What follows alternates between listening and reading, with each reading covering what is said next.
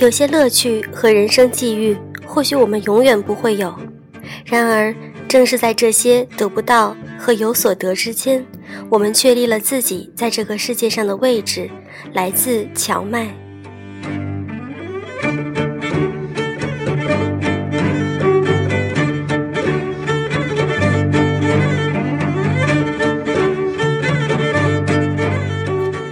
用声音感受世界。欢迎大家来到优质女纸必修课，我是小飞鱼。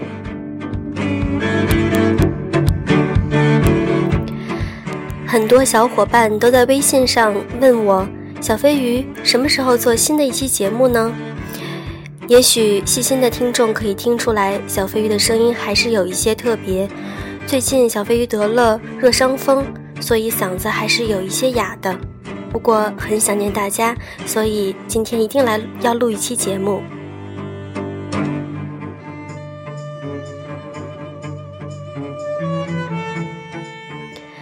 有很多朋友在微信上问过我，小飞鱼，你能不能做一期关于如何提高自己的自信，使自己变成一个更好的女孩？其实今天我们分享的这篇文章，如何不费力的提高你的情商。你的情商提高了，那么你自然会有很多的朋友，也会使自己的自信心更加的增加，做一个更好的自己。让我们开始吧。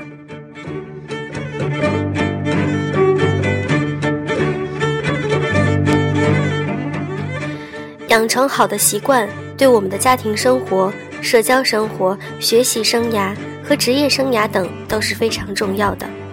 我再次想和大家分享一些让我感觉受益匪浅，但又容易培养和掌握的一些小习惯和小技巧。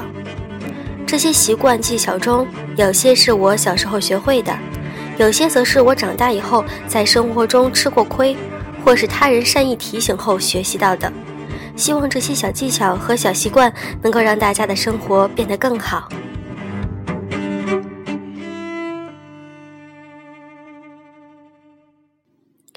第一个社交礼仪类，A，坐别人的车时应该主动坐在副驾驶的位置，除非你在打的，否则你在坐别人车的时候应该主动坐到副驾驶的位置上，并主动系好安全带。直接坐在后排会带来一些不良的暗示，你把开车的人当成了你的司机。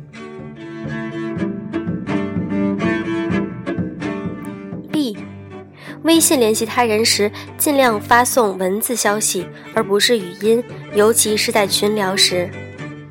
微信语音有什么不好吗？别人可能是在开会或者上课，不方便听语音，通过语音获取信息的效率太低。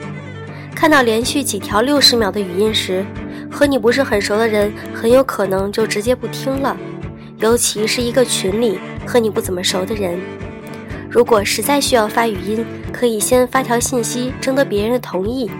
当然，如果你和对方关系特别好，又经常互发微信语音，那就没有太大的关系啦。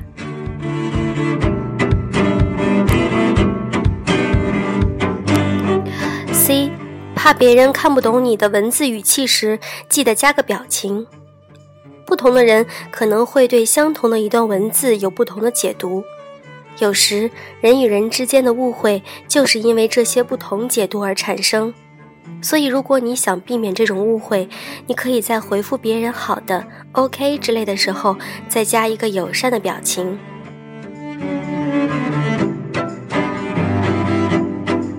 D，给别人写邮件时尽量简洁。如果你想尽快得到回应的话，越是忙的人，每天收到的邮件也许可能很多。所以，如果你给一个比较忙的人发送一封很长的邮件，对方很可能会推迟回复，甚至不回复，因为看你的邮件实在太烧脑了，太耗时间了，回复成本和难度实在太高了。你应该拿出微博一百四十字的精神来，确保自己在保留核心信息的情况下，用尽量少的语言来传递信息。Simple but not simpler.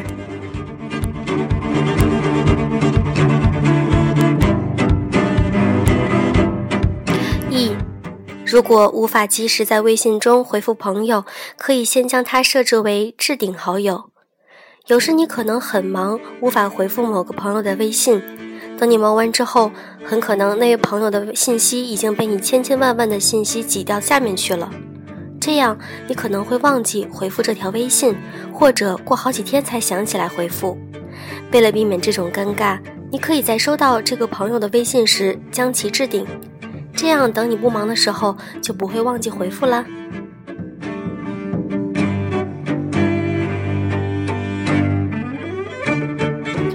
F，把朋友 A 的联系方式，包括电话号码、微信等，给朋友 B 之前，最好先征得朋友 A 的同意。因为有时你的朋友 A 可能并不想被朋友 B 打扰，出于社交礼仪，你最好先确定朋友 A 的联系意愿。G，事情没办成，也要告知别人，有始有终。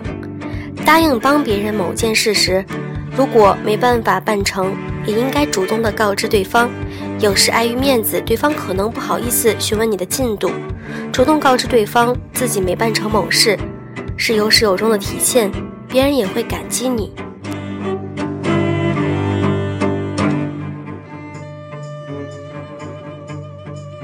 H，不要在公众场合开放外放的这种听歌，真的，不管你放的歌有多好听，不管你有多想用音乐求关注。这一点我也是比较不比较反感的，在公众场合内，如果大声的把自己手机里音乐放出来，这属于一种听觉的污染。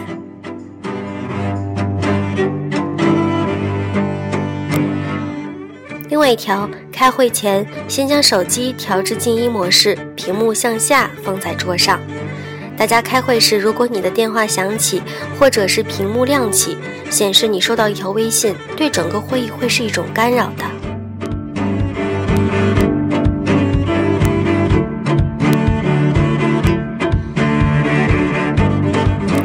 那么我们在个人提升与家庭生活类需要怎么样提高自己的情商呢？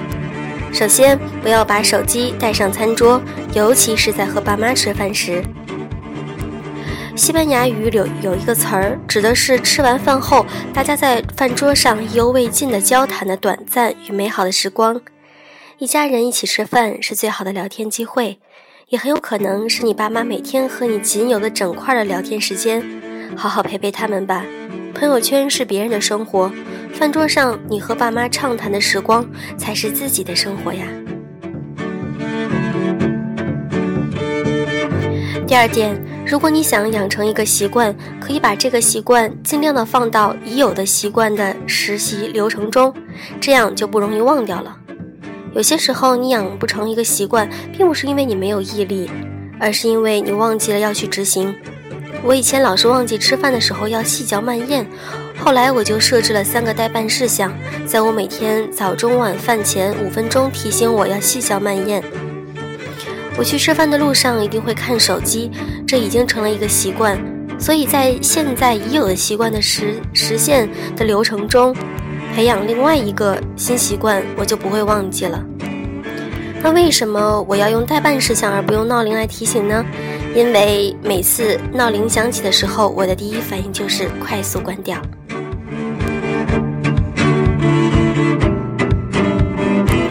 第三点。遇到难题没思路时，可以去做一些轻松的活动。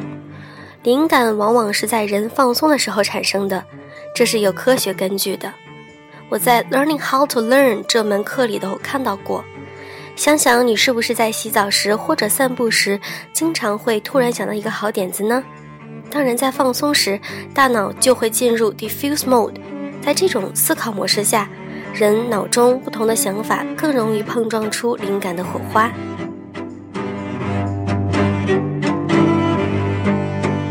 第四点，想到好点子时立刻记下来。想到好点子后，一定要立刻记下，否则很容易忘。很多时候，好点子忘记了，就很难再很难再想起来。当灵感来时，我会立刻拿出手机，在印象笔记里完整的记下我灵感的具体细节，或者是我拿我会拿出一个小本子，在我的包包里，嗯，随时记录一下自己的一些想法。如果没有带本子的话，我会。进行语音记录。最后一点，初次听到别人名字的时候，有意识的在大脑里重复一遍。我以前总是有记不住新朋友名字的困扰，后来我养成了一个习惯，每次认识一个新朋友时，都会在脑海中默念十遍这位新朋友的名字，这样就不容易忘记了。如果有加对方的微信，我会直接把备注改成对方的名字，能够记住别人的名字是社交场合中对别人最起码的尊重。